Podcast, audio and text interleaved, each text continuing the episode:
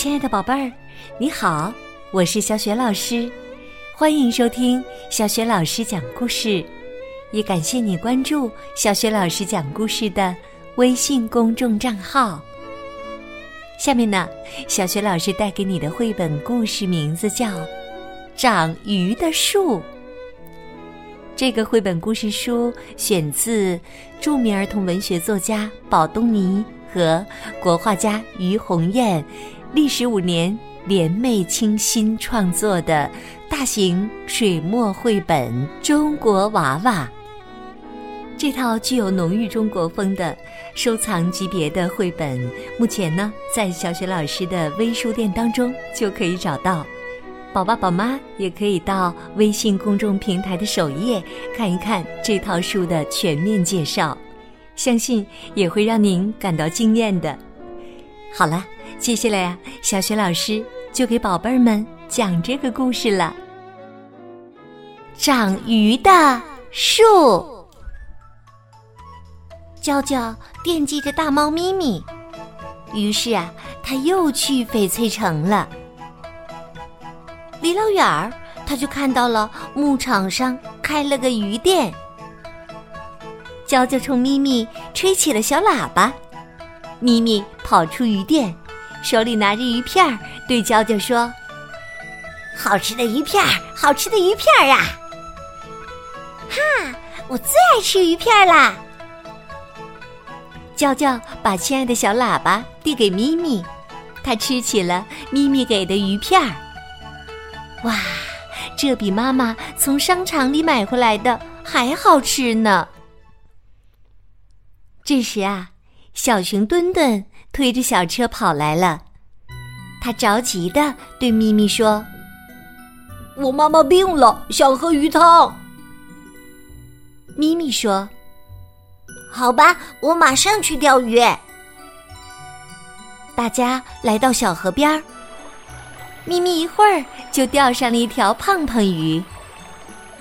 胖胖鱼哭了，他说：“放了我吧，我的孩子还太小了。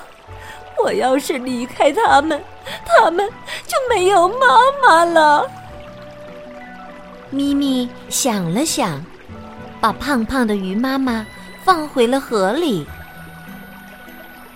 咪咪重新钓鱼。不一会儿，又钓上了一条小小鱼。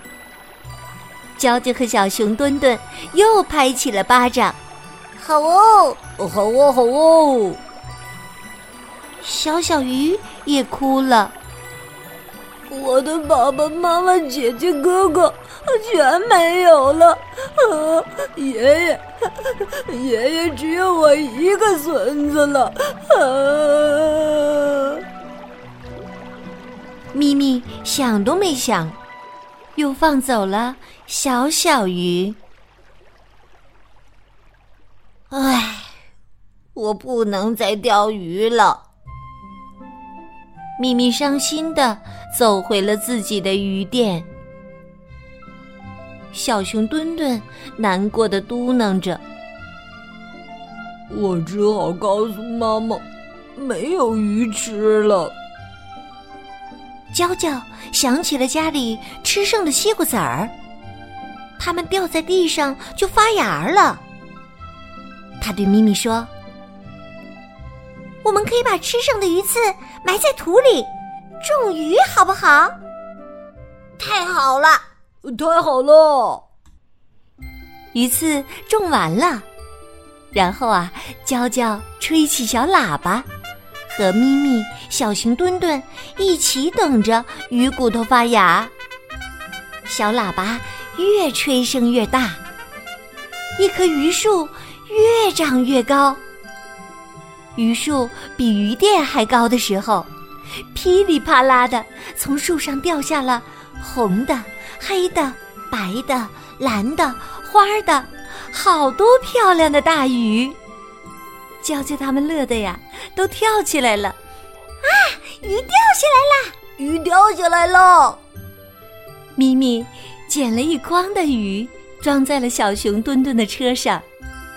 顿顿高兴的推着车回家了。妈妈有鱼汤喝喽！